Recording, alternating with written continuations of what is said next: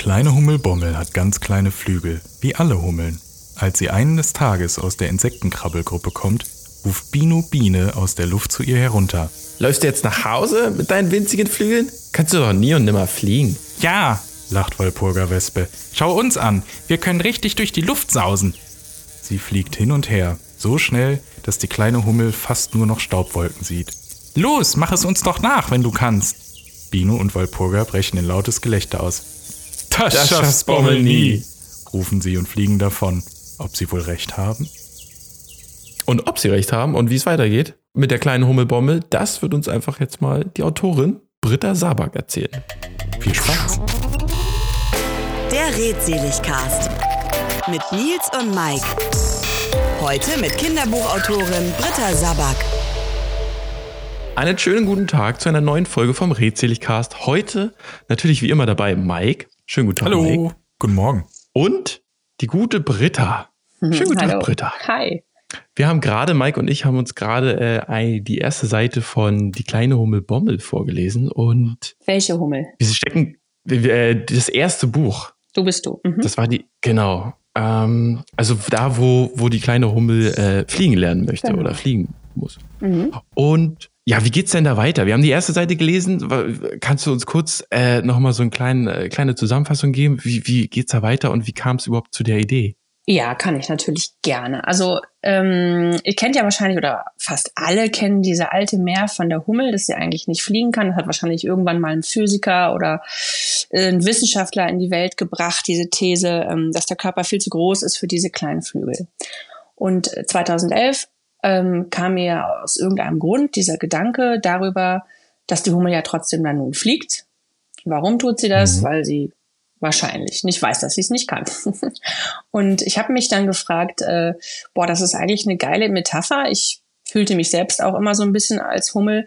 Darauf können wir dann auch gleich nochmal zurückkommen. Aber ähm, ich dachte, dazu muss es ein Kinderbuch geben, weil es ja total eine ganz, ganz starke Message ist. Und dann habe ich rumgesucht und keins gefunden. Zu der Zeit schrieb ich Romane und keine Kinderbücher und dachte, hm, also wenn es das nicht gibt, weil ich habe nichts gefunden, dann, dann müsste ich das wohl machen. Auch wenn ich jetzt keine Kinderbücher schreibe, da mache ich jetzt so einen kleinen Ausflug in die Kinderbuchwelt und schreibe das.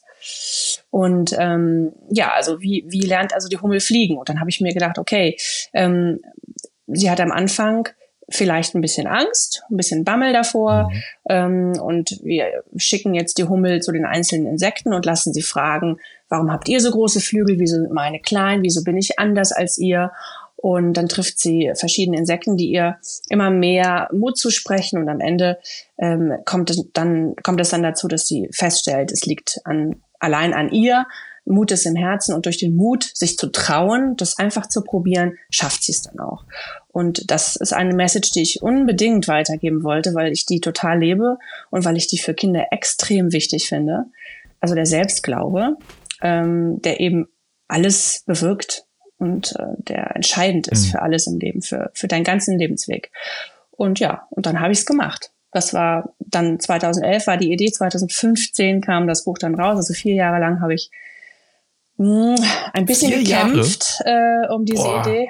Keiner hat daran geglaubt. Tatsächlich, also auch da war wieder dieser Hummelfluch oder Segen. Ähm, vier Jahre lang habe ich versucht, die Hummel unterzubringen, hat nicht funktioniert. Mein Hausverlag hat gesagt, nein, also ein dickes Insekt, das ist, hat kein Potenzial und so weiter. Oh. Und ähm, ja, und dann kam es 2015 raus und ging von 0 auf 1 in die Spiegel-Bestsellerliste. Und alle alten Verlage, die abgesagt haben, so, ah, verdammt. Ja, Nicht hoffe, jeder gibt es zu, aber es gab das ein oder andere ähm, Erstaunen. Diplomatisch ausgedrückt. um mal kurz zu erklären, ich lese dieses Buch, glaube ich, seit Februar fast jeden Abend meiner Tochter vor. Also ich kenne es in- und auswendig. Mhm. Ähm, ich muss sagen, langsam nervt es mich auch ein bisschen, aber es ist immer noch sehr du schön, weil die Bilder wirklich sehr schön sind. Es gibt so viele ja. Hummelbände. Äh, da kommt jetzt dann, äh, wir haben ja jetzt bald Weihnachten. Ja. Ähm, und dann kommen nämlich die, die nächsten Bücher und da freue ich mich auch schon ein bisschen drauf. Gibt es dann, dann das Hummel-Weihnachtsbuch äh, bei euch? Nee, ich glaube, wir haben jetzt erstmal das mit der Liebe. Mhm. Das ist der dritte das Teil. kommt das nächste. Genau. Das also, zweite ist welcher? Das Glück. Ähm, ah. Weil wir haben uns gedacht, ähm, im ersten Teil lernt sie ja fliegen. Und die mhm. logische Konsequenz des Fliegenkönnens ist, du fliegst herum. Und die Hummel fliegt dann also herum und besucht verschiedene Länder, um das Glück zu finden, weil sie sich fragt, was ist hinter dem Gartenzaun? und da gibt es auch einen Zaun, also hast du dich schon mal gefragt, was hinter dem Zaun ist? Äh, die Hummelbombe mit dem besten Freund Ricardo und ja, dann äh, fliegt die Hummel herum und sucht das Glück und findet es letztendlich zu Hause. Mhm. Und bei dem ersten Buch ist mir aufgefallen, also da gibt es ja genau, du hast erzählt, es gibt verschiedene Charaktere, die sie bereist, die ihr Mut zusprechen, bis auf Marie Marienkäfer. Die ist ja wirklich eine absolute äh, garstige alte Zippe. Überhaupt. Wo, woher, woher stammt die? Ist sie aus deinem, aus deinem Leben? Ist das eine, eine Verwandte, die eine Tante sehr von aus dir? dem Leben. Die ist sehr aus dem Leben. Die ist ganz, nein, die ist überhaupt nicht garstig. Die ist einfach sehr, sehr ehrlich, sehr, sehr bodenständig und immer sehr geschäftig. Also die ist Mutter, mhm. ne? Die hat ziemlich viele Kinder, die alle mit M anfangen. Ähm, äh, die, das war sehr lustig, den Namen auszusuchen. Und nee, die ist, äh, die ist, also die krempelt immer die Ärmel hoch und gibt sehr, sehr bodenständige Tipps und die hat ein ganz großes Mutterherz. Ähm, mhm. Aber die sagt auch hier aus dem Weg, ich muss jetzt hier fegen und so. Also die ist genau, sehr praktisch ja. unterwegs. Ne? Die ist nicht so philosophisch wie, wie ähm, vielleicht Pastor Fliege oder sowas. Ähm, nein, nein, also die ist sehr, ähm, sehr echt und äh, die ist ein bisschen inspiriert aus einer Geschichte, die Maite erlebt hat. Ich mache die Bücher zusammen mit Maite Kelly. Und äh, die war eine Zeit lang in Afrika, ich glaube ein halbes Jahr, und hat dort ähm, so eine Mutti tatsächlich auch äh, kennengelernt. Die hatte viele Adoptiv Adoptivkinder, auch ein paar eigene. Und die war sehr, sehr bodenständig. Und die hat auch mal für alle gesorgt und immer groß gekocht und immer laut. Und es war immer alles sehr geschäftig und so. Und ähm, ja, und von der Figur ist es so inspiriert worden. Ah, okay. Mhm. Macht Sinn. Aber wo du gerade von Namen gesprochen hast, weil das habe ich nämlich auch auf meinem schlauen Zettel. Das fand ich ganz interessant oder allgemein im Kinderbuchgenre. Neben äh, Hummelbommel hast du auch so schöne Namen wie äh, äh Magic Martha und der Wunderkater, Prinzessin Zuckerpups oder mein Favorit Clara Katastrophe, ja. also mit F-E-E -E am Ende für alle, die zuhören. Ähm, ich, ich kann mir vorstellen, Charakternamen sind neben der Illustration des Covers und der Figur selbst somit das Wichtigste, weil es ja irgendwie, äh, vor allen Dingen natürlich die Kinder, aber auch die, die es letztlich kaufen, also also die Eltern irgendwie ansprechen muss. Wie viel Zeit geht da rein? Du hast schon gesagt, es hat Spaß gemacht, die ganzen M-Namen rauszusuchen. Tatsächlich ist das so eine Art von, ich will das jetzt mal ein bisschen frech ausdrücken, eine Begabung von mir. Also Titel, Namen und auch generell eigentlich Ideen. Ähm, da habe ich so einen Overflow. Also ich habe einen extrem hohen Output. Ähm, wenn du mir jetzt drei Stichworte gibst, mache ich dir innerhalb von einer halben Stunde Geschichte. Ähm, ganz oft höre ich was, sehe zum Beispiel auch bei Fritzi Klitschmüller war es so ein Kinderbuch von mir. Da ist ein Mädchen äh, an mir vorbeigefahren, damals, als ich noch in der Stadt gewohnt habe, in der Südstadt. Die hatte ähm, ein Prinzessinnenkleid an und fuhr auf einem Skateboard und hatte um als Gürtel einen Piratengürtel mit so einem Piratenschwert. Und da habe ich gedacht, okay. yes, du kannst alles haben. Du kannst alles haben. Und dann okay, alles klar, das ist eine Figur. Die lebte sofort, die war sofort da, mir war sofort klar, Ach. Ähm, was diese Figur aussagen soll. Und ja, also das geht extrem schnell bei mir. Mein Kreativmuskel ist hart im Training. Ähm, dafür ist es leider auch meine einzige Begabung. Das muss ich so zugeben. Äh, vieles andere funktioniert dafür gar nicht. Also wenn, wenn ich jetzt einen Weg 30 Mal fahre, dann frage ich nach dem 31. Mal dann auch immer noch, äh, scheiße, wo ging das nochmal lang? Also viele Sachen kann Aber ich nicht. Das ist ja gut. gar nicht schlimm. Ja. Aber das ist doch schön, weil ich, so ich merke gerade, du sprühst einen, einen kreativen Vibe aus und auch eine, eine äh, lebensfrohe Art. War das schon, war das schon immer so? Ist das dein, dein, dein Gusto? Woher kommt das? Mm, also ich glaube, als Kind habe ich das gehabt und dann irgendwann verloren. Ähm, ich glaube, das kommt natürlich durch die Erziehung, durch die Gesellschaft, durch das, was mhm. gepredigt wird. Ne? Mhm. Du musst irgendwie Karriere machen, den Weg gehen. Äh, Schule, die typische Laufbahn habe ich ja auch gemacht, Abiturstudium, gut abschließen und dann die schöne Karriere mit diesem lückenlosen Lebenslauf und sowas. Das habe ich alles gemacht und in der Zeit habe ich das alles verloren. Ich habe aber im Zuge eines Romans Blackwood äh, Briefe an mich, da bekommt die Hauptfigur Briefe von ihrem zukünftigen Ich. Hm, das kam letztes Jahr raus. Habe ich meine alten Tagebücher gelesen, um einfach mal zu gucken, was habe ich als Kind so mir selber sozusagen gesagt. Ähm, und da habe ich eine Liste gefunden. Das hat mich so erstaunt, weil ich die vollkommen vergessen hatte und ganz sicher war, dass es nicht von mir sein konnte, war aber von mir, es war meine Schrift. ähm, eine Liste, da stand drin die 20 Bestseller der Britta Sabak. Original mit 1, 2, 3, 4, 5 okay. bis 20 äh, Titel, die da mhm. aufgeschrieben waren. Ja, also das heißt, mit 11 habe ich gedacht, ich schreibe Bestseller. Krass. Und das habe ich mir so, wahrscheinlich habe ich dann so überlegt, dann, wie die dann ungefähr heißen sollen und wie die aussehen. Und das habe ich in der Zwischenzeit total vergessen. Ich habe immer gesagt, ich wollte eigentlich gar nicht Schriftsteller werden, beziehungsweise ich wusste es nicht als Kind. Ich habe als ich habe in der Schule schon gemerkt, wenn wir freischreiben durften, dass da immer so, ein, so eine gewisse Magie entstand, wenn ich was vorlas und auf, wenn ich dann fertig war, war es dann manchmal sekundenlang still. Also eine ganz irre Stille, die, die hm. in der Schulklasse nie vorhanden ist. Da habe ich schon gemerkt, irgendwas ist da, ich konnte es aber nicht greifen. Aber sobald es darum ging, dass ich etwas schreiben sollte, was in eine Schublade gepresst werden sollte oder nach einer Vorlage war, war es schon wieder vorbei. Und das kann ich einfach nicht gut. Also wenn mir jemand sagt, was ich tun soll, wird's nicht so gut. Mhm. Und, ähm, und dann habe ich halt das einfach verloren, weil ich einfach dachte, du musst Karriere machen, du musst Geld verdienen und so weiter. Und dann nicht mehr drüber nachgedacht. Hast du dich jetzt durch diese Liste quasi selbst inspirieren können? Also wird einer dieser Titel jetzt auch wirklich Realität? Äh, die Titel waren, das muss ich zugeben, nicht so gut. Also mit elf war ich dann noch nicht okay. so weit, so richtig geniale Schade. Titel zu haben. Ähm, die Liste beinhaltete ja 20 Bestseller, sieben habe ich schon geschafft, also 13 muss ich noch schaffen, wenn es aus der Liste oh. geht. ja, also ich weiß es nicht. Es war auf jeden Fall für mich erschreckend, schockierend fast schon und aber auch witzig, dass ich das, diesen Plan schon hatte und das hm. einfach vergessen habe. Verrückt. Eigentlich. Krass. Wurdest du so ein bisschen dann auch, ähm, wie sagt man, stumm gehalten in der Schule, weil das nicht gefördert wurde oder weil du auch vielleicht dann keine gute Note von dem Geschriebenen, was ihr dann in einer Stunde schreiben solltet, bekommen habt? Und äh, wurdest, hast du dann so ein bisschen so eine Art, ja, Stoppschild vor, vor deiner Kreativität bekommen oder warum hast du es da verloren in der Schulzeit? Also Stoppschilder habe ich eigentlich äh, mein ganzes Leben lang bekommen auch heute noch. Im Grunde genommen wird alles gebremst.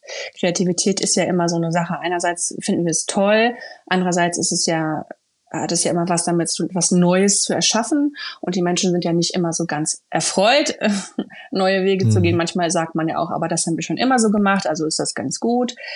Ähm, und deswegen finde ich auch gerade in unserer Gesellschaft, kommt immer darauf an, wo man sich bewegt, aber so im durchschnittlichen Raum würde ich sagen, wird es doch oft gerne gebremst. Und in der Schule auch, natürlich. Ähm, ich habe aber gemerkt, es gab durchaus ein, zwei Lehrer, die haben es geschnallt, die haben mich gelassen, ähm, aber nicht viele. Also es gab auch welche, die haben ganz extrem dagegen gewirkt. Wahrscheinlich, weil hm. diese Gleichschaltung so eine Art Mission ist, dass eben alle gleich funktionieren sollen oder so. Ähm, aber ich habe immer gemerkt, wenn ich konnte, also wenn ich irgendwie die Chance habe, dann ist das explodiert bei mir. Also völliger Wahnsinn. Völliger Wahnsinn, egal aber auch in welche Richtung. Nicht nur ähm, was jetzt das Schreiben betraf, sondern auch im, im, Kunstunterricht oder sowas. Da bin ich immer total eskaliert und das waren immer irre Sachen. Und, ähm, und dann war ich immer ungefähr tausendmal schneller als alle anderen, also extrem schnell fertig. Ich habe nie drüber nachgedacht, immer sehr intuitiv. Und alle haben dann gesagt, was ist denn da los? Also da habe ich schon gemerkt, da ist, da muss was raus. Ne? Aber ich konnte das halt nie so richtig greifen. Und dann hast du es verloren, dann ging es, äh, ich habe es in deiner Vita gelesen, dann ging es dann nach der Schule, nach dem Abitur, nach Bonn. Warum kommt genau. man denn nach Bonn zum Studieren?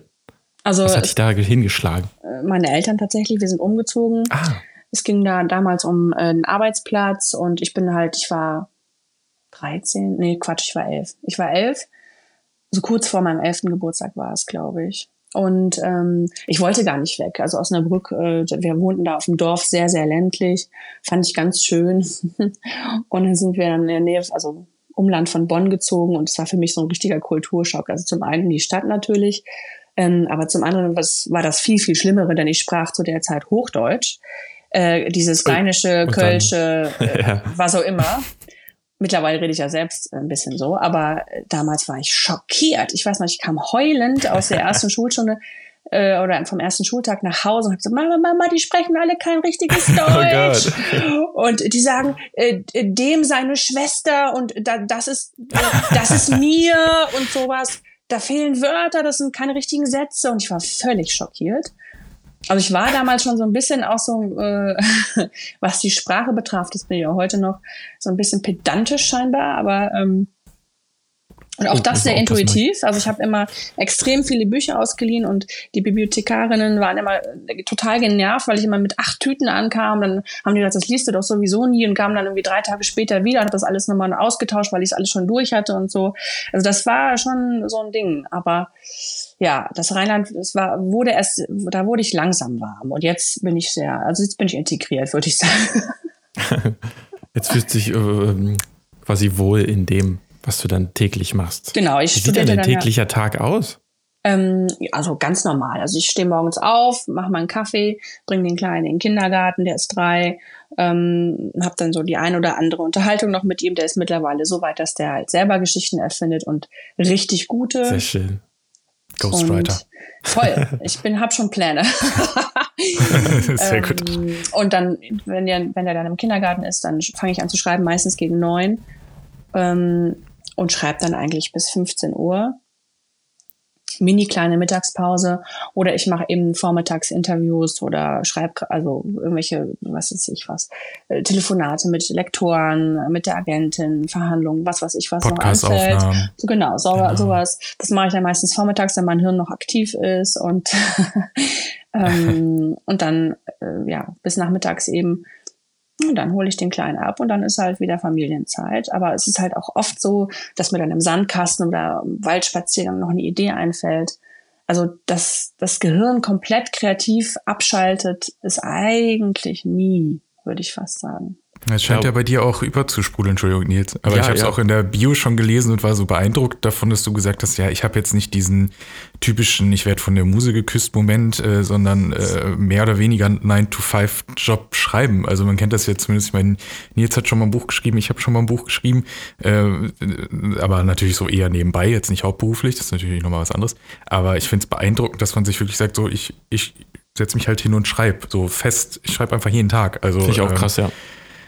Das, ja. das äh, aber hast du dann zwischendurch, du hast nie so Tage, wo du einfach mal da sitzt und denkst, so, der, der Tag war jetzt, also ich habe eher alles verschlimmbessert, das war jetzt heute nix. Also kommt auch immer was bei raus? Ganz, ganz selten habe ich solche Tage, wirklich extrem selten. Das, das ist manchmal so, sind dann so kleine Durchhänger, weil ich vielleicht zu viel anderes im Kopf habe oder es extrem stressig ist aus irgendwelchen Gründen oder sowas. Mhm. Ähm, nee, aber eigentlich nicht. Also ich freunde mich erst lange Zeit mit den Figuren an. Also die leben mir dann schon Wochen in meinem Kopf, bevor ich anfange zu schreiben.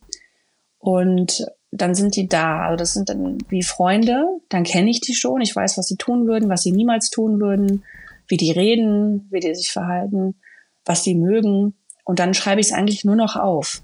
Also der, hm. der erste Teil des Kennenlernens ist dann ja schon durch. Das ist wie wenn du sagst, mein bester Freund würde das und das nie machen, den kannst du ja auch einschätzen.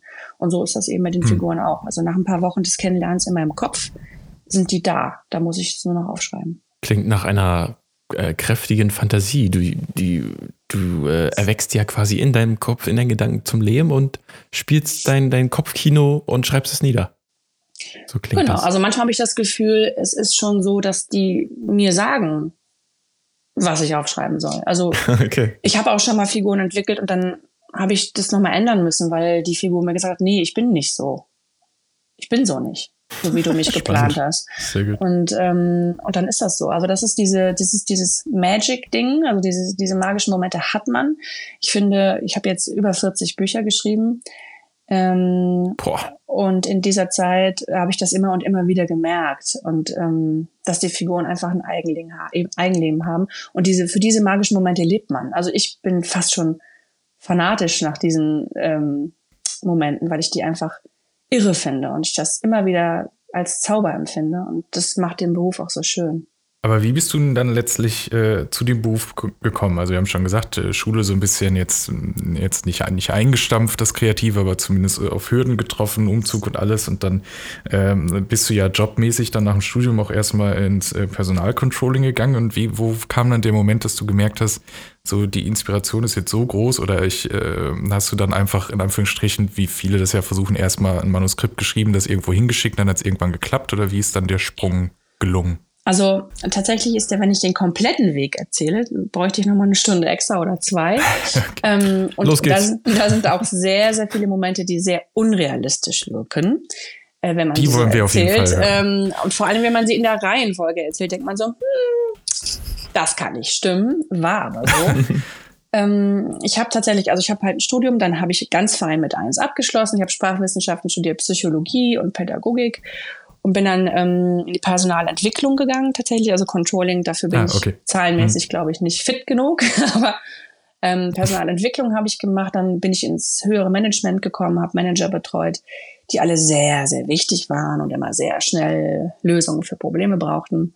Und da ich sowieso immer schnell war, also ich bin so ein Rennpferd-Typ, jetzt nicht vom Äußeren, aber vom Inneren. Da, ähm, da passte das eigentlich ganz gut, aber ich bin halt natürlich in dieses typische Hamsterrad geraten, irgendwie 60, keine Ahnung, 70 Stunden Arbeit die Woche, Überstunden am Wochenende, nie schlafen, immer weiter, weiter, weiter. Und das habe ich sieben Jahre lang gemacht und ich habe schon gemerkt, dass es eigentlich nicht so, so weitergeht das mhm. war schon echt, also ich will es jetzt nicht beschreien, aber ich kann mir vorstellen, dass ich das jetzt noch ein paar Jahre weitergemacht, wäre ich bestimmt in so eine Art Burnout gekommen. Und mhm. ähm, dann hat aber das Schicksal zugeschlagen und ich hatte auch so einen Moment, wo ich mit der Arbeitskollegin da saß und sogar zwei Momente. Einmal habe ich immer, da hatte ich einen bestimmten Menschen, den ich betreut habe und der hat sich immer bei Problemen von mir versteckt. Das war ganz lustig. Ein etwas älterer Jahr. Und wenn ich ein Personalgespräch führen wollte, hat er sich versteckt. Und dann habe ich äh, aus lauter Frustration und weil es auch irgendwie witzig war, habe ich dann immer Reime geschrieben, wie sich Herr Müller von mir versteckt. Und dann haben meine Kollegen und sich da, oh und sich da immer totgelacht und hat gesagt, ich wünschte, ich könnte mit Reimen mein Geld verdienen. Witzig, jetzt elf Jahre später verdiene ich mit vielen Reimen mein Geld, weil auch viele Reimtitel bei der Hummelbommel dabei sind und andere Kinderbücher. Aber nochmal zurück, also ich habe da gesessen an einem Tag, ich weiß nicht mehr, was für ein Tag es war, ich war auf jeden Fall erschöpft ohne Ende und habe gesagt, ich wünschte, ich könnte einfach nur was für mich alleine machen, ohne dass mir jemand reinquatscht, nicht ständig mir sagt, was mhm. ich machen soll und so. Das war schon immer meine Natur. Und dann hat, hat meine Kollegin gesagt, dann macht es doch. Was wäre das denn? Und dann habe ich gesagt, ja, das ist ja vollkommen unrealistisch. Also ich würde ja total gerne zum Beispiel Bücher schreiben oder so. Aber das ist ja kein Beruf. Und dann habe ich es wieder weg, weggetan, so weggeschoben. Und wirklich, also nicht ein Jahr später, es war vielleicht sieben Monate oder so, ich weiß nicht genau, ähm, wurde dann die Firma, in der ich gearbeitet habe, verkauft an so einen Amerikaner und der und dieses Unternehmen wurde komplett umgedreht. Es wurden 150 Leute entlassen und da ich zuständig war für die, für die Abwicklung, habe ich eben 149 Leute entlassen und es hieß, die oh Personalabteilung sei nicht betroffen. Dann war sie es doch und ich habe meine eigenen Papiere fertig gemacht. oh nein. Nach Sozialauswahl. Und das war verrückt. Also es war auch so ein bisschen ein Filmmoment, weil dann habe ich so ein so einen Karton gehabt mit einer Orchidee drin, die ich dann damals zum oh, Ein oh Einstieg geschenkt bekam und so weiter mit meinen Sachen und machte meine, meine, meine ganzen Unterlagen fertig. Und dann bin ich nach Hause gegangen. Ich wurde auch früher schon freigestellt. Also ich hatte sechs Monate Zeit, dann noch bezahlte Zeit sozusagen. Und bin dann nach Hause gegangen und war dann um 11 Uhr morgens oder sowas zu Hause auf meiner Couch und dachte, scheiße. Weil das war sehr spontan, also es war nicht angekündigt, dass die Personalabteilung betroffen wäre. Und dann habe ich gedacht, was mache ich denn jetzt? Soll ich jetzt einen Fernseher anmachen oder wie? Das macht man, also morgens jetzt Fernseh gucken, so, so, nee, das kannst du jetzt nicht. Also das ist doch ja. so Asi-TV. Dann habe ich gedacht, soll ich jetzt jemanden anrufen? Aber was soll ich denn sagen? Soll ich meinen Partner anrufen? Dann dachte ich, hm, soll ich jetzt ins Telefon weinen? Dann wollte ich weinen und es kam aber nichts. Also es kam kein, keine Träne und auch kein Gefühl von Traurigkeit. Und dann saß ich da auf der, auf der Couch und dachte, fuck, du bist nicht traurig. Okay. cool. Also, wenn du nicht traurig bist, ist der logische Rückschluss jetzt, dass das nicht der richtige Job für dich war. Und dann spürte ich so eine riesen Erleichterung und dachte, Alter, das kann ich nicht weitermachen. Also, da muss ich jetzt was anderes machen. Und dann hatte ich ja diese sechs Monate und dann habe ich so einen Deal mit mir selber gemacht. Beziehungsweise ich bin dann noch an dem Nachmittag mit einer ähm, Freundin oder Nachbarin spazieren gegangen im Wald sogar mehrmals, mehrere Tage. Also nicht mehrere Tage am Stück, sondern mehrmals nacheinander. Und habe dann das mit dem Buch nochmal erwähnt und sie hat dann gesagt, dann mach's doch einfach. Du hast doch jetzt sechs Monate Zeit, mach's doch einfach. Und dann habe ich gesagt, okay. Und dann habe ich es aber auch keinem mehr erzählt. Ich habe es auch ihr dann nicht weiter erzählt. Ich habe dann gesagt, hm, okay, guck mal. Alle dachten, ich schreibe Bewerbung und ich habe dann in diesen sechs Monaten, tatsächlich in sechs Wochen sogar, meinen ersten Roman Pinguinwetter geschrieben Ich hatte mir kurz vorher einen Mini-Laptop gekauft und wusste gar nicht wieso. Ich hatte den einfach gekauft, der war da und dann habe ich den einfach benutzt zum ersten Mal mm, und habe dann das dann wirklich so runtergeschrieben und das war wie wenn man so eine Champagnerflasche 30 Jahre lang schüttelt und dann aufmacht. Okay. Ja, also es war irre. Kam alles raus. Es war wie in einem Wahn, wirklich. Ähm, es war alles da. Und ich, ich wusste nicht woher, weil ich habe ja hobbymäßig nie was gemacht. Ich habe kein einziges Wort geschrieben, niemals Geschichten, gar nichts. Ich hatte keinen okay. Kontakt zu jemandem, der, der schrieb. Ich wusste von der Branche nichts, vom Handwerk nichts, gar nichts.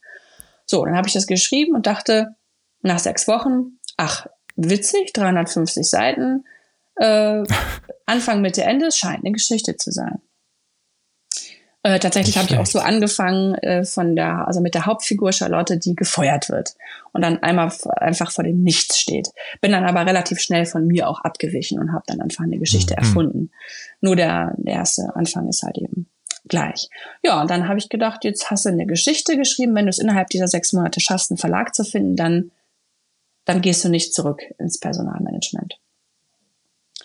Und, sehr ähm, gut, das klingt sehr nach Schicksal. Ja, viel viel. Das klingt nach einem Geschenk. Hast du dem ja. Amerikaner mal, um ganz kurz, dann kannst du, äh, will ich gleich weitererzählen, wie das mit dem Verlag ging, aber hast du dem Amerikaner, der die Firma aufgekauft hat und dich quasi auch gefeuert hat, meinen Dankesbrief geschickt oder meine Dankes-E-Mail? Ich habe tatsächlich mal überlegt, ob ich einen Blumenstrauß schicken soll. Ja. Ähm, habe es dann aber nicht gemacht, weil ich so abgeschlossen hatte mit dem Thema und ich habe mich tatsächlich nie, hm. wieder, nie wieder umgedreht. Okay. Nie wieder. Auch nicht schlimm. Ja. Also es ist, bei mir geht der Blick echt hart nach vorne. Ähm, und manchmal fühlt sich das so an, als wäre das 100 Jahre her und nicht elf. Aber ja, und dann habe ich halt ähm, die absoluten Anfängerfehler gemacht, weil ich einfach gar nichts wusste, so völlig naiv, habe dann ähm, irgendwie die ersten 30 Seiten oder so ausgedruckt, dann auch noch in so einem Copyshop und habe nicht auf Sortieren gedrückt und habe das dann irgendwie 30 genau. Mal, 30 Seiten musste die dann sortieren, habe die dann in so einem Café in Bonn auf so einem riesenlangen Tisch ausgelegt und sortiert. Also völliger Wahnsinn. Egal. Und dann habe ich die also alle losgeschickt und, und dachte, ach, jetzt melden die sich alle und so. Naja. Also heute weiß ich, dass diese unverlangt eingesendeten Manuskripte einfach fast nie gelesen werden. Das sind einfach zu viele, es sind ungefähr 6000 Stück, die ein Verlag im Jahr bekommt. Mhm. Wahnsinn. Und es läuft ja alles über Agentur und Agenten. Das wusste ich aber zu dem Zeitpunkt noch nicht. Und dann sind wir in Urlaub gefahren, mein Partner und ich. Und ähm, am Flughafen sagte er noch zu mir, kauf dir doch noch ein Buch, du hast nur eins dabei und das reicht doch gar nicht, du liest doch so schnell und so weiter. Und dann habe ich gesagt, ja, stimmt. Und dann habe ich so nach einem Buch gegriffen, auch so völlig eigentlich untypisch für mich. So ein kleines, unscheinbares Büchlein und guckte irgendwie rein. Zu dem Zeitpunkt interessierte ich mich ja schon für Verlage und es war ein winzig kleiner Verlag in Köln. Und ich dachte, ach, Köln ist nah an Bonn, macht ja vielleicht Sinn, da auch was hinzuschicken. Mhm. Und als ich wieder zu Hause war, schickte ich dann also mein Manuskript dann nochmal hin. Das war ein Mittwoch. Und am Donnerstag meldete sich der Verlag beziehungsweise der Verleger, also keine 24, also 24 Stunden später, Ach, was, und sagte, du kannst schreiben, ich nehme dich unter Vertrag. Wow. Und ähm, für mich war das der absolute Lottogewinn. Ich dachte, boah, irre und so. Ich auch da zu dem Zeitpunkt. Also im Rückblick denke ich mir so Wahnsinn. Ne? Das war ja okay, aber gut. Zu dem Zeitpunkt fand ich super. Ich äh, hatte, habe keinen Vorschuss bekommen. Er hat mich unter Vertrag genommen ähm, und hat ähm, gesagt, wir machen super Frauenbuch da draus. Alles gut. Dann ging es aber nicht weiter. Also der Verleger war, der Verlag war sehr, sehr klein. Die hatten zwar gute Pausewagen ähm, im Repertoire, aber es waren ansonsten nicht viele große Namen und der Verleger war so ein Künstlertyp okay. mit all seinen Facetten. hm. Ich war sehr lange geschlafen und nicht so viel gearbeitet. Naja, und irgendwie ging das Lektorat dann nicht voran. Und dann habe ich mir gedacht, ach komm, ähm, in der Zeit, wo er dann nicht weitermacht, musst du jetzt mal wissen, was du da eigentlich tust und das Handwerk lernen. Und dann mhm. suchte ich nach Schreibkursen und fand aber viel so Esoterisches und Spirituelles. Das wollte ich aber nicht. Ich wollte was ganz Knallhartes haben. Und fand es einfach so nicht und fand dann nur Drehbuchkurse, also Filmkurse an Filmschulen. Hm. Und ähm, lernte dort den späteren Mega-Bestseller-Autor Daniel Speck kennen, der früher auch Drehbücher schrieb und mir auch echt viel geholfen hat. Und auf jeden Fall habe ich dann da angerufen, habe gesagt, ich möchte gerne mitmachen, auch als Romanautor, ob das denn ginge. Ja, ja, das geht, das würden einige tun, ähm, aber die Wartelisten seien extrem lang. Sage, ist mir scheißegal, ich will trotzdem drauf und bitte ruft mich an und so weiter. Und dann habe ich nochmal angerufen, wie sieht's denn aus? Und ja, hm, hm. letztendlich, wie aus welchen Gründen auch immer, bin ich da durchgerutscht und reingekommen und habe dann die Dreiaktstruktur gelernt, was eigentlich jeder Schriftsteller und auch Filmemacher und überhaupt jeder Geschichtenerzähler ähm, kennt, geht auf Aristoteles zurück und beschreibt einfach mhm. die drei Akte der Geschichte. Und das ist einfach das Skelett jeder Geschichte der Welt. Und ähm, das habe ich gelernt, da ging mir echt ein Licht auf, bin nach Hause gegangen, habe mein Buch komplett umgeschrieben. Also die Geschichte blieb gleich, aber nicht die Struktur. Und okay. äh, kurz danach sagte dann der Verleger zu mir, ja, bitte, wir müssen mal an die Struktur gehen. Ich gesagt, hier, bitte, habe ich schon umgeschrieben. und ähm, dann hat er mir Covervorschläge gemacht, die völlig absurd waren. Also der war wirklich im wahrsten Sinne des Wortes ein irrer Künstlertyp. Hat dann so eine Graffiti-Version von zwei Aliens, die in einer Raumkapsel sitzen für ein Frauenbuch, muss man sich vorstellen. Ja, okay. vorstellen. Also ich habe dieses, dieses Bild immer noch in meinem Handy, weil ich es bis heute nicht glauben kann, dass er das als Cover nehmen wollte. ähm, danach kam Pinguinwetter, hieß der Titel, also Pinguin, ja. Danach kam ein Cover mit einem Huhn. Hä? Ja, weil er meinte, Pinguine zu zeigen wäre ja langweilig. Dann bei dem Titel. Okay. Und wir merkten also auf jeden Fall, wir waren nicht auf einer Wellenlänge. Es wurde also auch nichts. Er hat dann auch den, ähm, das Lektorat auch nicht, nicht vorangetrieben. Und ähm, ich hatte so viele Fragen und es ist, es ist wirklich so übergeborstet. Ich dachte, mein Gott, ich muss so viel wissen, ich muss so viel lernen, ich muss alles können und, und ich muss mich da rein arbeiten und wie und sicherlich nicht mit ihm. Mhm. Und dann habe ich nächtelang Autoreninterviews gelesen, wie eine Besessene und habe geguckt, wo gibt's Autorenvereinigungen, wo kann ich meine Fragen stellen und so weiter und so weiter. Und fand irgendwann, traf ich dann auf eine Autorenvereinigung, die einmal im Jahr ein Treffen abhielt. In dem Jahr war es in Österreich, in Linz. Ähm, und dann habe ich gesagt, okay, dann muss ich da beitreten ähm, oder zumindest da hinkommen, dass ich die, die ganzen Autoren das alles fragen kann, was ich, was ich auf dem Herzen habe, damit ich vorankomme. Und dann habe ich da angerufen, habe gesagt, so, ich möchte gerne beitreten. Dann haben die sich erstmal totgelacht und haben gesagt, nee, kannst du nicht, weil du brauchst erstmal ein Buch. Also du musst ja mhm. richtiger Autor sein. Ich habe gesagt, ja, es macht ja nichts, ich habe ja ein Buch. Das ist nur noch nicht veröffentlicht, ich habe aber einen Vertrag, kann ich ja faxen. Und dann haben die gesagt, äh, das ist sehr ungewöhnlich. Also ähm, das machen wir eigentlich nicht. Da müssten wir erstmal eine Mitgliederversammlung machen. Dann habe ich gesagt, ja, dann mach doch eine. Und äh, also Beharrlichkeit und Entschlossenheit war noch nie Mangel bei mir und ich habe die dann wohl so lange belabert, bis sie es dann gemacht hat. Dann habe ich auch meinen Autorenvertrag ganz stolz äh, gefaxt. Und dann haben die eine Mitgliederversammlung einberufen. Und das war das einzige und erste Mal, dass die diese Ausnahme gemacht haben. Ähm, und auch nach mir alle abgelehnt, die sowas probiert haben. Ich weiß nicht. Okay. Ich hatte da äh, eine Tür, also bin ich durch. Wie auch immer. Und dann durfte ich ohne Buch zu diesem Autorentreffen fliegen. Mit so einer ganz kleinen Maschine bin ich da geflogen, mit grün im Gesicht. Kam ich da an, mir war kotzübel. Und da waren die ganzen Großen, also Ine Lorenz und wer alles. Keine Ahnung. Und ähm, ich dachte, mein Gott, ich bin im Himmel, ich kann jetzt all diese Fragen stellen und so. Und dann kamen relativ schnell ernüchternde Antworten. Also da kann man nicht von leben, das ist äh, unmöglich und lalala. Also viel so, mhm. sage ich mal, sehr realistische Antworten, die ja auch irgendwie stimmen, aber die wollte ich eigentlich gar, gar nicht hören. Und dann hieß es aber auch relativ schnell, du brauchst eine Agentur, Agenten sind extrem wichtig, sonst kommst du nicht zu einem Verlag. Und dann habe ich gedacht, naja gut, ähm, wer ist denn so super? Und dann sagte mir eine Autorin, ja, Michael Meller zum Beispiel ist super, eine der ältesten Agenturen aus New York und so, aber die nehmen, die nehmen ja eigentlich gar keinen. Also Darts genommen zu werden, ist eigentlich fast nicht möglich. Und ich so, alles klar. Und dann ähm, gehe ich da mal hin. Äh, gab's, äh, gab's ein Buffet und alle Autoren hatten irgendwie ein Namensschild und diese Frau, die an dem Buffet stand vor mir, hatte kein Namensschild. Ich guckte sie an, dachte, hm, die hat kein Namensschild, dann ist sie wahrscheinlich keine Autorin. Und habe gesagt, wir haben kein Namensschild, wer sind Sie denn? Und dann hat sie gesagt, ja, ich bin Agentin. Und dann habe ich gesagt, ach, ist ja interessant. Von wo? Ja, Michael Meller. Sag ich, ach. Dann äh, würde ich sagen, müssen wir jetzt mal den Fisch beiseite stellen, denn ich muss mit Ihnen reden. Und dann habe ich mir die gekreidet und dann war es wirklich, als ging es um mein Leben. Und dieser Moment hat mein ganzes Leben verändert. Ich wusste es auch in dem Moment. Ich habe es in dem Moment gespürt, dass das alles verändern würde. Und es war auch so. Also es war, ich hatte am ganzen Körper Gänsehaut. Ich habe einfach gespürt, das ist jetzt diese Tür, diese eine Tür.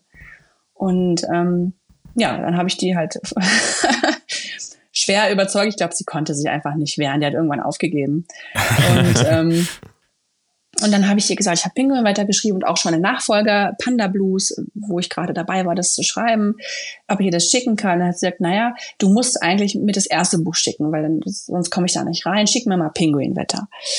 Okay, dann habe ich das gemacht. Das war ein Samstag. Sonntag hat sie es gelesen. Montag hat sie mich angerufen hat gesagt, du musst zu einem großen Krass. Verlag. Das wird ein, das wird ein Mega-Erfolg.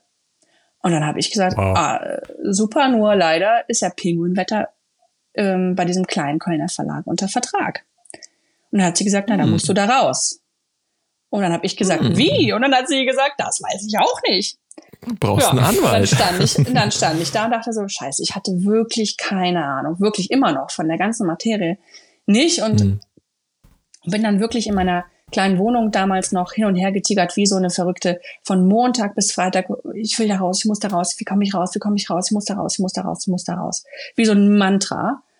Und am Freitag um 17 Uhr, das weiß ich noch ganz genau, Freitag 17 Uhr kommt, mache ich mein Mailfach auf, kommt eine Mail von dem Verleger, mit dem ich auch schon ein paar Wochen nicht gesprochen hatte. Der Verlag ist insolvent gegangen, wir können aus den Verträgen aus. Ach, was. Krass. Ich dachte, ich spinne. Wow. Und, ähm, und dann habe ich die Agentin angerufen und habe gesagt, ich bin raus. Oh, und dann ging es los. Und dann sagte sie, okay, welchen Verlag wünschst du dir? Und dann habe ich gedacht, boah, wen wünsche ich mir denn? Es gab ja so viele und ich kannte auch keinen so richtig gut. Und dann habe ich gedacht, ach, wer ist denn in Köln? Wer macht Frauenbücher? Ach, Bastel Lübbe wünsche ich mir. Ja.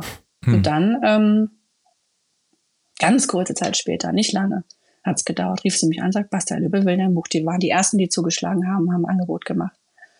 Und ja, dann habe wow. ich gedacht, äh, wie jetzt? Und dann ging das alles so verrückt weiter. Also ursprünglich war geplant, dass es halt ein ganz normaler Midlist-Titel wird.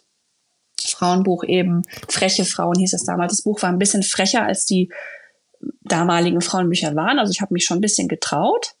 Ähm, ich war hm ja, also da, da, da kommen, da kommen auch so Sachen vor, wie das manche Frauen jetzt Kinder nicht so gut fanden und so. Da muss man ja okay. immer aufpassen in Deutschland, was man so sagt. Mhm. Ähm, ich habe Gerade absolut, im Jahr 2012. Äh, ja, ich habe absolut nichts, gegen, nichts gegen Kinder, aber die eine Figur eben war halt so. Naja, wie auch immer. Ähm, es war frech, es war frisch, es war neu, das kam irgendwie gut an. Und dann haben sie gesagt, ja, die erste Auflage sind 6000 Stück.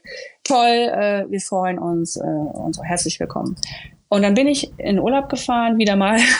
Scheinbar bin ich da recht oft in Urlaub gefahren, an die Nordsee zu dem Zeitpunkt und war so erfüllt und, und glücklich, dass das passiert ist, alles so. Und habe irgendwie auch wieder so mantramäßig mir gesagt, niemand kommt an diesem Buch vorbei. Niemand kommt an diesem Buch vorbei. Ich habe das irgendwie tausendmal am Tag gesagt.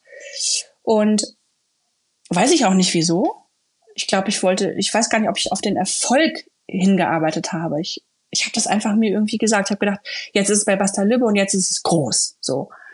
Und dann bekam ich im Urlaub einen Anruf von der Lektorin, die gesagt hat, du musst früher aus dem Urlaub nach Hause kommen. Und dann habe ich gesagt, wieso? Und dann sagt er, es gibt Planänderungen. Ähm, kann ich dir jetzt am Telefon nicht sagen. Wir treffen uns mit der Geschäftsführung, mit den Verlegern. Oh. Und dann habe ich gesagt, äh, was? Okay. Und ich war ja wirklich ein Greenhorn. Ich wusste gar nichts.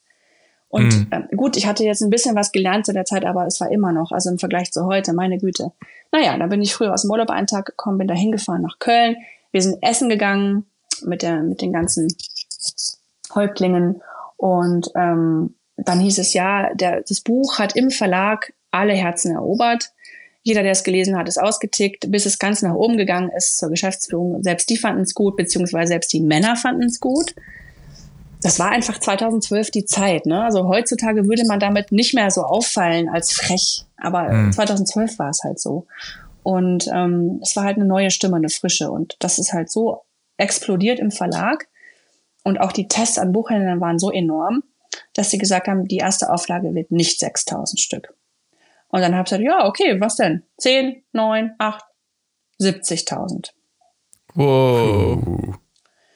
Und dann Okay. hatte ich so ein Stück Hähnchen im Mund und habe mich beinahe verschluckt. Meine Lektorin hat mir noch so auf den Rücken geklopft, ich die Luft versucht habe Sehr gut, auch so ein Klischee-Film-Moment. Und es waren so viele von diesen Momenten. Es ging auch immer so weiter. Und dann ähm, ist das Buch rausgekommen. Beziehungsweise, nee, das stimmt nicht. Eine ganz wichtige Sache habe ich vergessen.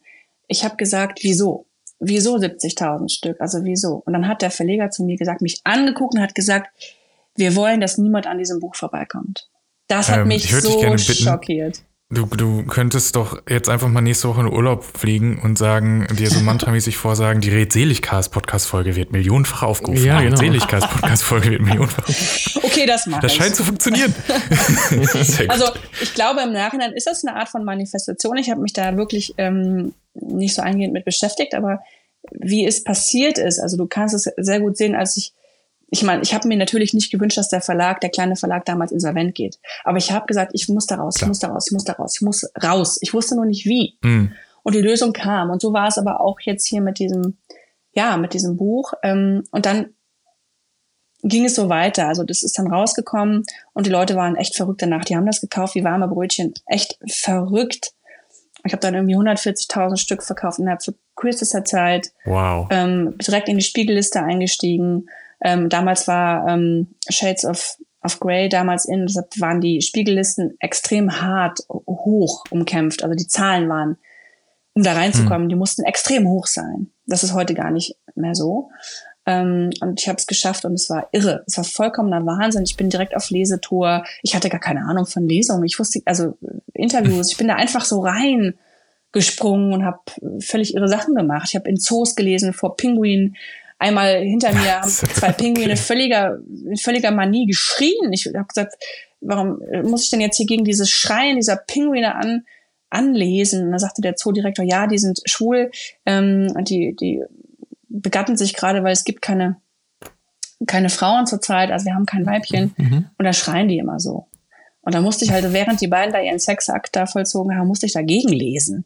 Ja, Pinguin Super miterleben. Ja, ich habe irre Sachen gemacht, im Zirkus gelesen, ach was ich, alles verrückte Sachen. Und ähm, ja, dann, das war ja 2012, 2009 hatte ich die Kündigung und hatte das äh, Buch schon geschrieben. Ne? 2012 war es dann draußen, also auch da wieder eine Zeit. Und 2011 war der Moment, wo ich diese Hummel-Idee hatte, also vorgezogen und auch 2015 erst rausgekommen. Also man muss immer sehen, wenn man eine Idee hat, dann das Schreiben und dann bis das dann veröffentlicht wird, sind mehrere Jahre. Ja, zumal, ich meine, du hast ja jetzt schon eine äh, Verlagsgeschichte erzählt, aber was mir auch aufgefallen ist, wenn ich da auf deiner Website deine Bücher alle durchgehe, wobei da natürlich auch unterschiedliche Zielgruppen teilweise hinter sind, aber es sind auch erstaunlich viele unterschiedliche Verlage, also selbst in den eigenen äh, Genres, sage ich jetzt mal. Ähm, ich hätte da jetzt als Grünschnabel, der ich noch bin, äh, gedacht, so man hat einmal so seinen, ich sage jetzt mal Stammverlag und sobald man was Neues macht, äh, äh, vor allen Dingen, wenn das davor erfolgreich war, äh, reißt da einem das eh aus den Händen. Wie kommt es dazu, dass du da unterschiedlich hast? Das hat zwei Gründe. Zum einen mein extrem hoher Output. Also ich habe echt viel, viel mehr Ideen, als ein Verlag abbilden kann. Also wenn die jetzt vier Bücher Ah, okay. von mir im Jahr machen, dann sagt irgendwann jeder andere Autor, der bei denen ist, hallo, ich möchte auch gerne nochmal irgendwie. Die können also auch nicht so viele Bücher von einem Autor machen. Wenn du in einem Programm tausendmal vorkommst, dann sagt der Buchhändler auch, das kann nicht sein. Ähm, Hm. äh, plus ähm, klar die verschiedenen Genres. Also mein Hausverlag Ars Edition macht zum Beispiel ja keine Romane. Hm. Ähm, da musste ich woanders sein, beziehungsweise damit war ich ja eigentlich bei Basta Lübbe ähm, und so weiter. Und dann wollte ich aber auch viele, viele Ideen gleichzeitig machen und so ist es dann zu mehreren Verlagen gekommen. Das meiste mache ich immer noch bei Ars Edition. Ja, und genau, also mein Output ist extrem hoch. Die hatte ich übrigens auch angeschrieben und die haben nicht geantwortet nach einer Interviewanfrage für dich. Aber ja, du hast ja dann direkt geantwortet. Äh, Was mich immer noch sehr, sehr freut.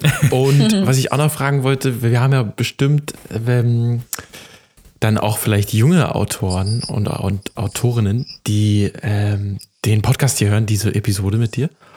Was sind denn deine, du kennst ja bestimmt diese antike Serien, was sind denn so deine fünf Tipps zum ähm, Schreiben, wenn man denn ja nicht, wie, wie du es ja, den, den, du lebst ja den Traum einer Autorin und hast dafür ja tagtäglich Zeit und kannst dir die Zeit nehmen, aber wenn man dann halt ja berufstätig ist und mal einen freien Tag hat, wie kann man sich oder was sind deine fünf Tipps dazu, so richtig aufs Schreiben fokussieren? Machst du das so mit so 100 Wörter, dann gibst du einen kleinen Keks oder machst du 1000 Wörter und dann ähm, gibst eine, eine warme Schokolade.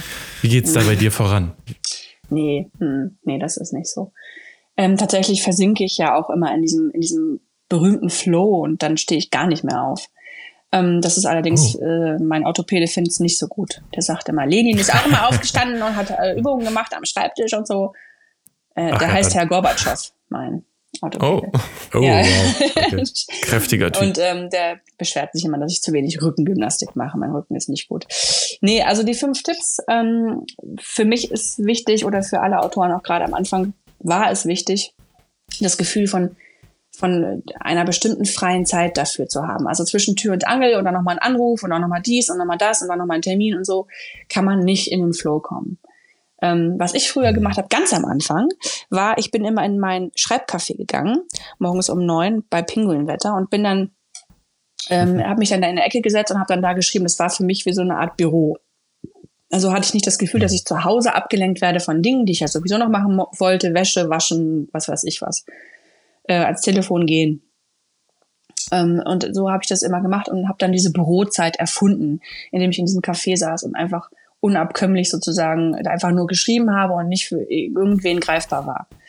Aber das kann man auch zu Hause machen. Ich mache das jetzt schon lange nicht mehr woanders und ich mache es zu Hause, dass man sagt, okay, die und die Zeit am Tag oder wenn man halt nur am Wochenende Zeit hat, die und die Zeit ist blockiert, da mache ich die Tür zu, das Handy aus und schreibe. Basta. Hm. So.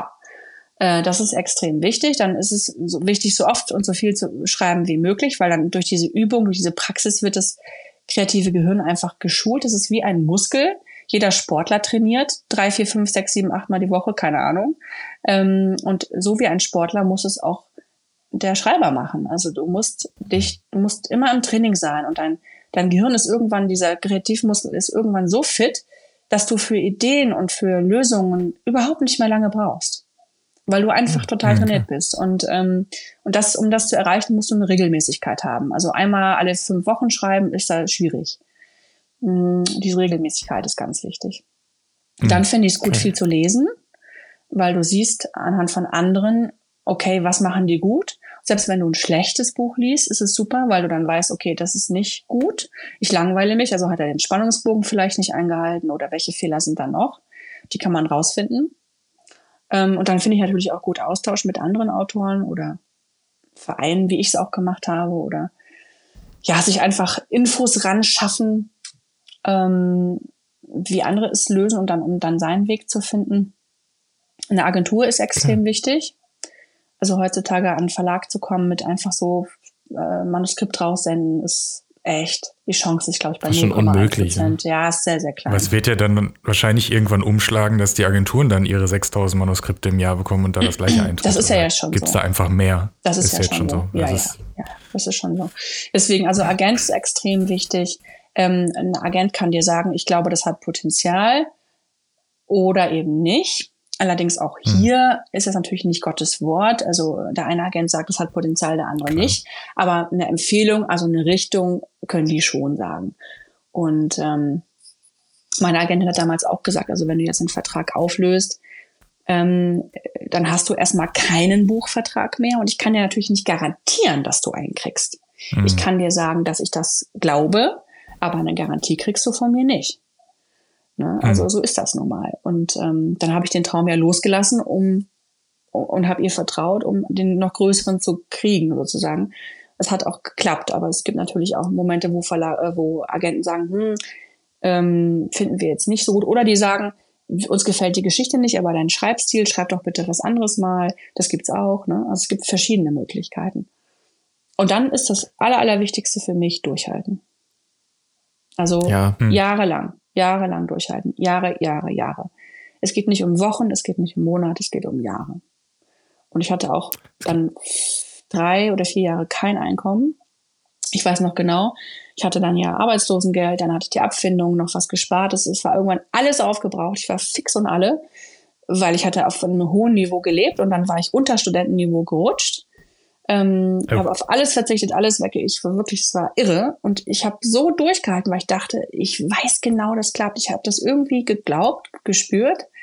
Und ich hatte am Ende gar nichts mehr. Und ich war im Supermarkt einkaufen. Ich hatte zwei Euro irgendwas, zwei Euro, 42, irgendeine komische Zahl an Bargeld. Und habe dann irgendwie einen Liter Milch und irgendwie Toast, so einen billigen Toast und den billigsten Kräuterquark gekauft, damit das irgendwie reicht. Hm. Und habe gedacht, scheiße, an der Kasse hoffentlich reicht's, hoffentlich reicht's. Ich bin ja auch in Mathe nicht so gut, ne? Und stand an der Kasse, habe mich angestellt, vor mir hat irgendjemand tausend Plastikflaschen abgegeben. Es hat ewig gedauert. Und da klingelte im Moment das Telefon. Und ähm, ich ging dran und dann hieß es, Pinguinwetter ist in der Spiegelliste. Mhm. Und dann, dann diese, ah, dann diese, diese, diese Erleichterung, die von mir abfiel, ich habe beinahe geheult, oder ich habe sogar geheult, mir liefen Tränchen runter. Dann habe ich das. Endlich wieder guter Toast. Habe ich das Zeug auf das, auf das Laufband gelegt und habe meine, meine Bankkarte rausgeholt, habe gedacht, so. Bam. Ja, also es war wirklich das Durchhalten. Hier, 2,40 Euro mit Karte, das war damals sehr ja, gern gesehen. Das muss, mal, das muss man sich mal vorstellen. Also dieses Durchhalten ist für mich der Schlüssel zu allem. Mhm. Weil, ähm, ja, aber da sind wir, das ist ja quasi dann auch schon einer deiner vielen genannten Hummelmomente, ne? Also da passt ja wirklich gut. Ja, absolut. Also ähm, deshalb ist die Hummel eigentlich das Sinnbild auch von Malte und mir, ähm, auch von Joel. Also wir sind ja zu dritt, Joel illustriert die Bücher. Mhm. Wir alle drei haben eine völlig irre Karriere gemacht, wenn man sich überlegt, wie das angefangen hat. Also unsere drei Geschichten sind mhm. sehr unterschiedlich, aber es ging immer ums Durchhalten, also ums Durchsetzen und gegen alle Widerstände, weil ich kann mich erinnern, dass ich immer nur gehört habe, vom Schreiben kann man nicht leben. Und ich habe vom ersten mhm. Buch an davon gelebt, bis heute, und es ist elf Jahre her, und ich lebe super. Und aber natürlich ist das nicht die Regel, aber ich habe es einfach geglaubt. Also ich habe daran geglaubt. Und, ähm, mhm. und bei Malte ist ihre, ihre Geschichte auch vollkommen verrückt und bei Joelle eben auch. Also die ist auch die erfolgreichste Illustratorin jetzt in Deutschland. Also es ist, das ja, Durchhalten ist einfach ein ganz entscheidender Schlüssel. Aber schön, dass du die Namen nennst, weil ich tatsächlich darauf überleiten wollte. Also zum einen, dass wir, oh, wir, du, wir haben echt sehr viel Content, also wir könnten drei Stunden reden, aber ja, äh, so langsam noch kurz auf, auf die Hummel bzw. die Kinderbücher, die Kinderbücher zu sprechen kommen. Und zwar, ich meine, du hast ja schon gesagt, äh, äh, du liebst es, wenn deine Kreativität sprudeln kann und frei und alleine konzentriert arbeiten. Jetzt seid ihr aber zu dritt bei der Reihe und auch ja von Anfang an. Also mit Maite äh, ähm, berichtige mich, wenn das falsch ist. Äh, ihr, ihr schreibt, also macht den Inhalt, äh, dass sie da auch mitmacht. Sie, sie singt auch Lieder, die ihr beide schreibt, oder dazu kommen genau. wir vielleicht auch noch. Ähm, und äh, Joel macht halt äh, die Illustration. Wie, wie ist da der, ich sage jetzt mal, der, der grobe Arbeitsablauf? Also was kommt da als erstes? Wahrscheinlich kommen, kommen die Texte, werden die zur Illustration gebracht. Wie, wie verzahnt arbeitet ihr da zusammen? Genau, also Joel wurde damals vom Verlag ähm, uns vorgeschlagen und hätte man mir gesagt, äh, also eine Hummel mit einem Menschengesicht, äh, das wird ja ganz süß, da hätte ich gesagt, no way, Leute. Also das ist ja völlig irre.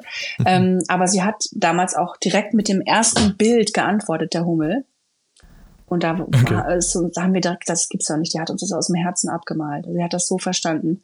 Ach krass. Und ähm, ja, also ursprünglich ähm, war die Geschichte ohne Lied, dann hat Malte gesagt, ähm, es braucht ein Lied. Sie findet, dass die Geschichte braucht noch ein Lied. Und dann kamen wir auf Du bist du. Dann habe ich ihm gesagt, okay, dann schreib doch eins. Und dann hat sie gesagt, nee, das machen wir zusammen. Und dann so kam ich auch zum Songwriting. Und ähm, bis heute schreiben wir alle Songs zusammen. Und da laufen auch mal die ein oder anderen. Tränchen. Da sind auch wirklich harte Songs dabei, weil es sind ja nur die ganz, ganz, ganz großen Themen. Also Mut, Liebe, Glück, Freundschaft, Tod. Ähm, mhm. Wahnsinn. Also es ist wirklich pff, immer ein Riesenstück Seele. Und ähm, es ist so, dass wir immer ein Thema besprechen, was wir als nächstes machen wollen. Dann ähm, besprechen wir es mit dem Verlag, der sagt dann, okay, wir haben jetzt zum Beispiel in der Corona-Zeit ein Thema ähm, vorgeschlagen, dann haben wir einen Vertrag dazu gemacht, dann hat der Verlag gesagt, okay, ähm, schreibt es bis dann, dann bitte. Und dann haben wir uns per Zoom verabredet, weil es war im Lockdown. Normalerweise bin ich immer bei ihr mehrere hm. Tage oder sie ist bei mir. Sie schläft dann hier und wir arbeiten wirklich 24 Stunden gefühlt, ähm, bis wir uns wirklich echt nicht mehr ertragen können. ähm, und in der Zeit war es aber per Zoom. Und ähm, dann haben wir, wollten wir mit dem Thema anfangen, haben gemerkt, es geht nicht. Geht einfach nicht. Also durch die Corona-Zeit hat sich so viel verändert, auch in uns. Und die Hummel sagte ah, uns nein, nein, nein. Und ein Thema, was wir lange, lange, lange Jahre vor uns hergeschoben haben, weil es so schwer war oder uns auch Angst gemacht hat, und wir wussten, eines Tages kommt der Tag, aber nicht jetzt, äh, war auf einmal da. Und dann haben wir hm. das Thema vorgezogen und ein völlig anderes Thema geschrieben, als wir mit dem Verlag vereinbart hatten. Aber das war uns einfach mhm. egal. Wir, wir, haben gesagt, die Hummel will das jetzt, das ist jetzt so. Und da liefen echt einige Tränchen und äh, hat viel mit Abschied zu tun. Aber das ist auch wichtig für Kinder, auch das zu lernen. Und ähm, total. Und, und dann ähm, habe ich einen Verlag angerufen und habe gesagt, ja, wir haben jetzt ein Buch geschrieben, nur nicht das, was wir besprochen hatten. und dann haben die gesagt, okay, okay äh, ja, schick mal. Und dann haben, ähm, ja, waren alle ganz gerührt und berührt und es war wunderschön. Es war zur richtigen Zeit. Also die Hummel sagt uns auch, gibt uns auch was vor, tatsächlich. Es ist so. Okay. Ja. Sie ist einfach eine eigenständige Wann kommt das raus? Person. Es kommt nächstes Jahr im Herbst. Ah, nächstes Jahr im Herbst, okay. Oh, ich schon meinen Kalender. Da hoffen wir natürlich, dass diese ganze Corona-Geschichte vorbei ist. Ähm, für, für die da draußen, die äh, interessiert daran sind, wann wir das aufnehmen. Gestern wurde vielleicht ein 90-prozentiger Impfstoff, man, also hm, wir sind alle positiv gestimmt. Aber ähm, ja, äh, du hast schon gesagt, so ein bisschen äh, Einflüsse, zumindest jetzt in der, ich sag jetzt mal, direkten Zusammenarbeit, dass man nicht mehr so viel an einem Ort ist und so mit Zoom und allem, hast du schon gesagt. Aber ansonsten ähm, würde ich mir jetzt vorstellen, hat es für dich wahrscheinlich, weil du eh, ich sage jetzt mal, ohne despektierlich erscheinen zu wollen, in deinem kleinen Kämmerchen da so ein bisschen äh, vor dich hinschreibst, da, äh, du musst ja nicht in einem Büro mit 50 Leuten irgendwie sitzen. Mhm. Ähm, was hat das noch so für, für Auswirkungen? Weil du hast in deiner Bio zum Beispiel geschrieben, dass seitdem du schreibst, der Bedarf an Spirituosen gestiegen ist, ist er jetzt noch weiter gestiegen. Naja, das muss man immer ein bisschen mit einem ja, mit einem Zwinkerauge sehen. Also, Aber Prost. Ähm, ja, also die, die Frankfurter Buchmesse war immer die Messe mit dem höchsten Alkoholbedarf ähm, aller, aller Messen. Ähm, Künstlerleben. Genau. Also ich habe äh, Gott sei Dank vor zweieinhalb Jahren entschieden, aus der Stadt wegzuziehen. Ähm, und ich habe immer hm. ein Bild vor Augen gehabt, wie ich in einem Schreibzimmer sitze und über die Wälder schaue. Und jetzt in, oh. diesem, in diesem Moment, wo ich mit euch rede, schaue ich über die Wälder, die orange und braun und gelb gefärbt sind. Das sieht völlig irre aus. Ah, toll. Ähm, Hast du auch Sonne bei dir? Es ist, scheint die Sonne. Genau. Oh, wow. Und es sieht total, oh, es, sieht, es sieht ganz toll. Also der Ausblick ist echt Wahnsinn. Und ich habe dieses Haus gefunden, so wie ich es mir vorgestellt habe, am, am, ja, am Waldrand. Also ich gucke auf den Wald. Und, ähm, und deswegen sind meine Gedanken extrem frei. Und wenn ich so rausgucke, dann ist da Schön. einfach nur dieser Wald und Weite. Und ich glaube, das ist auch der Grund, warum noch mehr Ideen zu mir kommen, weil einfach nichts gebremst mhm. wird.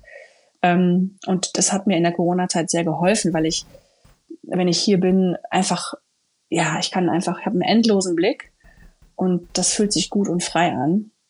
Und ich war immer natürlich beim Schreiben alleine und zurückgezogen, so dass sich da nichts geändert hat. Und ja, jetzt mir also direkt an der Natur zu sein. Manchmal habe ich in Telefonkonferenzen, dass sich hier so ein, äh, ein Rotmelan oder irgend so ein Adler auf Falke auf meinen Balkon setzt und dann muss man kurz die Luft anhalten, weil das so irre aussieht. Ähm, ja, völlig geil. Ja, wir in Berlin so, oh toll, Spatzen. Und noch eine Taube, eine tote Spatzen. Taube. Und plus der Vorteil, du hast keine Fußgänger, plus du hast keine Fußgängerzonen mehr auf dem Land, wo die Leute einfach vor dir stehen bleiben können. Das hasse ich nämlich auch. Das habe ich bei dir auch in der Bio gelesen, so auch mit Augenzwinkern natürlich, aber ich verstehe es auch nicht. Also wir wissen jetzt durch Corona eh, ist ja so ein äh, globaler Intelligenztest, dass das nicht überall äh, stark gesät ist, aber äh, ja, dieses einfach am besten ist noch stehen bleiben und sich direkt wirklich, umdrehen ja, und globaler äh, Intelligenztest. Das super, super Begriff. Finde ich gut. Nicht schlecht. Danke. Ja, also ähm, das ähm, war wirklich eine, die beste Entscheidung, weil jetzt in der Corona-Zeit erstmal zum Arbeiten, aber dann natürlich auch als Familie und mit kleinem Kind äh, ich habe einen Riesengarten, der halt zum Wald hingeht sozusagen. Ähm, das war mhm. super. Also wenn ich mir jetzt vorstelle, es wäre in einer kleinen Wohnung gewesen, ich hatte auf Mauern geguckt, auf andere Häuser, Mauern und ähm, keinen Garten gehabt. Boah, also das wäre das wär echt unendlich viel schwerer gewesen. Wir haben langsam eine Stunde erreicht und ich habe noch zwei Fragen, Britta, die mhm. Die erste wird vielleicht ein bisschen schwierig, da ist nicht schlimm, wenn ich keine Antwort bekomme. Bei der zweiten hätte ich super gerne eine Antwort. also fangen wir mit der ersten Frage. an. Und der, die erste Frage. Auf der letzten Seite des ersten Buches von Die, die kleine Hummelbommel gibt es das Bild, wo, Spoiler, ähm, die kleine Hummel zu ihren Eltern kommt. Man sieht an den Wänden verschiedene gemalte Bilder, gemalt natürlich von der Hummel. Und ein kleines Bild ist dunkelschwarz. Sieht verdammt verdammt äh, furchterregend aus. Was, was hat es mit diesem Bild auf sich? Ist das eine, ein, ein, totes Geschwisterlein? Weil es sind ja nun mal Insekten. War das so eine kleine, kleine Message für die Erwachsenen? Nein, also die Frage ist tatsächlich überhaupt nicht schwierig. Ich kann dir ganz einfach beantworten. Die Zeichnungen sind von Maites Kindern. Die, ah. haben, die haben Maites Kinder gemalt und die wurden da reingebaut. Ach, ist ja süß. Ja. Das ist ein richtig cooles Easter Egg. Ja, da sind ganz viele Easter Eggs in jedem Buch. Also du hast einmal Pastor Fliege okay. im ersten Buch, das verstehen nur die Erwachsenen. Dann hast du äh, die Queen Made, ne? Dann hast du ähm, hier äh, Tommy Gottesanbeter im aktuellen Buch, der sieht wirklich aus wie Thomas Gottschalk. Du kannst es nicht fassen, es sieht so geil aus. okay. ähm, ähm, ähm, also eigentlich ganz in jedem Buch ist eigentlich irgendein Promi versteckt oder eine bekannte Person. Also wir machen das einfach, ich mhm. habe da einfach Lust drauf und macht das total viel Spaß, auch was für die Erwachsenen zu verstecken, weil wenn die das nämlich wie du 20.000 Mal lesen müssen, dann müssen auch ein bisschen mhm. Spaß dabei empfinden. Und deswegen machen wir so kleine Hints und so. Ähm, das ist ganz, ganz süß. Und zu dem Zeitpunkt hatte ich noch kein Kind, also haben dann Maites Kinder ihre Bilder hergegeben. Und die wurden da eingebaut. Und was die Kinder jetzt mit den Bildern gemeint haben, weiß ich auch nicht. Die haben einfach gemalt. okay. ähm, aber das ist keine schwierige Frage. Muss ich mal die, die Kinder von Maite Kelly fragen, was sie dabei gedacht haben. Aber vielen Dank für euch, äh, für die äh, Bücher und ich freue mich auf die nächsten.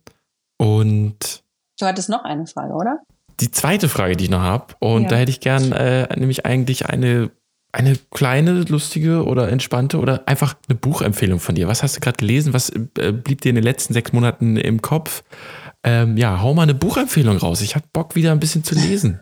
Also ich muss dich direkt enttäuschen. Ich lese tatsächlich, seitdem ich schreibe, immer weniger. Ähm, und wenn ich dann zehn Stunden geschrieben habe, kann ich keine Wörter mehr sehen. Und ah, ähm, lese wirklich, lese wirklich extrem wenig. Das Einzige, was ich momentan echt viel lese, sind so Sachen, so Doku-Sachen also Sachbücher okay. und Dokus über Künstlerpersönlichkeiten, wie deren Weg war, weil ich das extrem spannend finde und weil eigentlich alle Künstler oder überhaupt ähm, Personen, Personen des öffentlichen Lebens ähm, einen extrem spannenden Weg haben und diese Wege zu verfolgen, das ist meine große Leidenschaft. Okay. Und ja. da die Leute eigentlich alles. Eigentlich alles. Also okay. ähm, wirklich, es gibt, oh mein Gott, es gibt wirklich äh, letztens habe ich ihn über einen Opernsänger hier ähm, gelesen, der Kaufmann, ähm, okay. wie der seinen Weg gemacht hat. Also äh, ob das Opernsänger als Schriftsteller, ähm, Künstler, Maler, ähm, Sänger, egal. Also das sind einfach alles so faszinierende Wege, die da beschritten worden sind. Denn die haben immer alles, alle haben eins gemeinsam, nämlich die gehen neue Wege, Wege, die noch nicht ausgetreten sind. Und das ist eigentlich das, was mhm. ich so mhm. faszinierend finde und das, was ich auch mache. Und das macht das Ganze aber auch so schwer weil du kannst dich nach nichts richten, du kannst dich an niemandem orientieren, das ist ja dein Weg und du erschaffst mhm. etwas Neues und, und deshalb ist es der schwerere, aber der viel, viel schönere Weg. Es war ein äh, so wundervolles, schönes, interessantes Gespräch mit dir, Britta. Das hat äh, wahnsinnig Spaß gemacht. Es ist jetzt leider schon wieder die Zeit rum. ja, ich, ich finde es auch schade. Hoffentlich, also es war, es war super. Was, was dürfen wir, ähm, deine Folge kommt am 1. Dezember raus. Ähm, was, was hast du da gerade für Projekte? Willst du noch kurz Eigenwerbung betreiben? Also ich habe sehr viele Projekte tatsächlich, ähm, aber ich pick jetzt mal eins raus, was ich ganz toll finde. Ähm, das kommt am 1. März, aber ist jetzt schon vorbestellbar. Okay. Das heißt, wenn zwei sich streiten. Ähm, das ist ähm, die große Frage, die mich als Kind schon umtrieben hat. Wer ist stärker, Tiger oder Löwe? Wisst ihr es? Okay. äh, Tiger? Ich würde Löwe sagen, wegen der Mähne. Tja. Und jetzt müsst ihr das Buch kaufen, um das rauszufinden. Ah. Denn es wird in diesem Buch aufgelöst und es ist so witzig. Ähm, illustriert von Igor Lange, mit dem ich einfach auch eine ganz, ganz, ganz tolle Zusammenarbeit habe. Ähm, wir lachen uns tot. Es ist einfach so ein cooles Buch geworden. Extrem geil illustriert, also richtig cool illustriert. Wunder, wunderschön. Ähm, wenn ihr das Cover seht, da sind Tiger und Löwe Stirn an Stirn und es ist einfach ganz stark. Ähm, das Buch liebe ich sehr. Das ist wirklich, wirklich schön. Da freue ich mich sehr drauf. Ich habe es schon auf die, auf die Einkau auf den Wunschzettel gepackt und bin gespannt drauf. Ja. Und bis dahin, liebe Hörerinnen und Hörer, könnt ihr 10K von Nils Hühnerfürst oder auf Bali geht um vier die Sonne unter von Mike Zerfitt lesen. Das kriegt oh ja. ihr in zwei Auch Tagen super durch. Bücher. Natürlich. Danke. Ja, vielen Dank für deine Zeit. Vielen, Danke vielen für Dank. Eure. Und bis dann. Tschüss. Tschüss. Ciao. Alle weiteren Folgen gibt es auf redseligcast.de.